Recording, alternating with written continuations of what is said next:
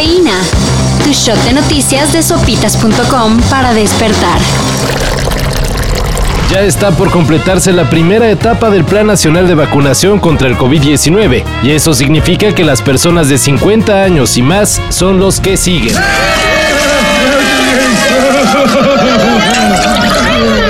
Según los cálculos de las autoridades, será en mayo cuando comience esta nueva etapa, la cual incluirá al personal educativo que trabaja en estados con semáforo en verde. Es viernes, pero las micheladas al parecer tendrán que ser para otro día. A menos de que la vida te dé limones. Ahí sí haces micheladas. El precio del limón subió 25% en marzo y no hay buenos pronósticos para este mes, ya que en general este año vamos con una inflación del 4.67%. Otros productos que también han subido son la tortilla, el huevo y el gas doméstico. Ahora celebremos con un sabroso vaso de jugo de betabel.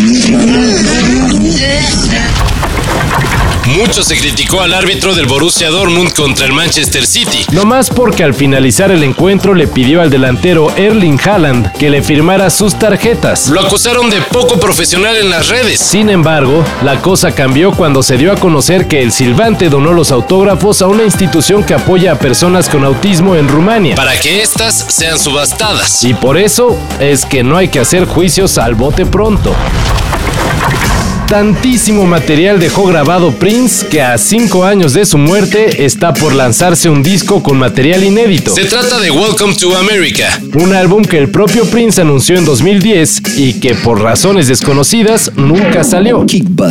Este material saldrá en julio próximo y tendrá una edición deluxe que incluirá un concierto que Prince ofreció en 2011 en The Forum en Inglewood, California. La expectación que pudo haber causado el anuncio del regreso de Juan Manuel Márquez al ring fue inversamente proporcional al bajón que provocó su presentación como candidato a diputado federal por el Partido Verde. Yo no hice nada, yo no, yo ni, ni, yo ni, ni Raúl, parte del equipo, pusieron el parche, yo ni me di cuenta, yo estaba concentrado en la pelea, no me di cuenta, pero bueno, yo creo que aquí no se dañó a nadie. Así el pugilista mexicano se suma al largo y ridículo listado de artistas y deportistas que aspiran a un hueso. Chale dinamita. doing much the same thing. They're trying to give people the opportunity to, to, to discover for themselves what life could be like. Este viernes, a los 99 años de edad en el Reino Unido, se confirmó el fallecimiento del príncipe Felipe, mejor conocido en el mundo entero como el esposo de la reina Isabel. El duque de Edimburgo llevaba varios meses muy delicado de salud, entrando y saliendo de hospitales. Pero esta mañana, según la Casa Real Británica, se despidió de sus seres queridos pacíficamente en el castillo de Windsor. Para esto y mayor información en sopitas.com. Cafeína. Shot de noticias de sopitas.com para despertar.